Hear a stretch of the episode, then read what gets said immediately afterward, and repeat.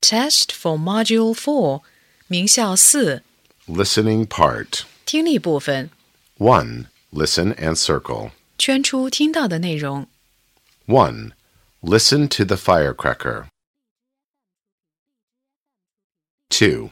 I can ride a bicycle. 3. My brother can play football. 4. Here comes the farmer. 5. I like the toy bear. 6. I can hear a wolf. 7. Let's make a birthday card. 8. Don't tell a lie. 9. My father is tall and thin. 2. Listen and choose. 听录音，把听到的句子前的编号填入括号内。 1. Here are your gifts. 2. I like the dress.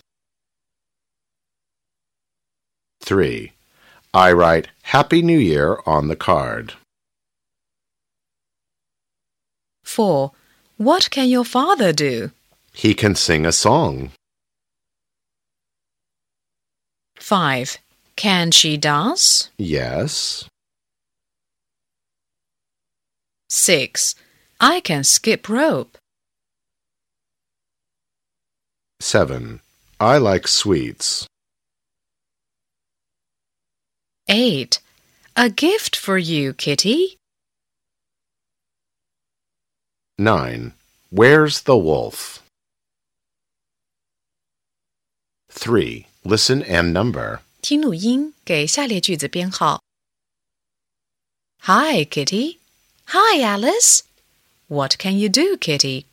I can fly a kite. How nice. What can you do, Alice? I can jump very high. How super.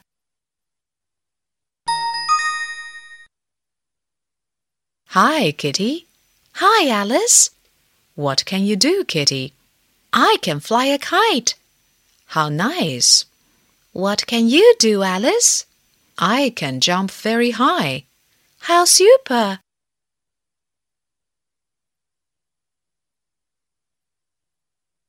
Four. Listen and choose. 听录音，选出正确的应答句。 One. What can Eddie do? 2.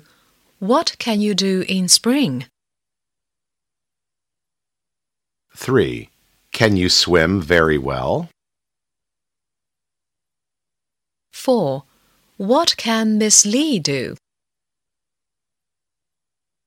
Five. Happy New Year. 6. A gift for you. Seven. Can you fly a kite? 8. Kitty, can you fly a kite?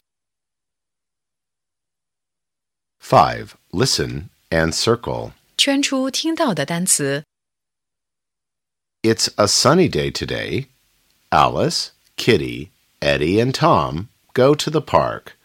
Look, Alice can ride a bicycle. Tom can play football with Eddie. Kitty has a beautiful kite, but she can't fly the kite very high.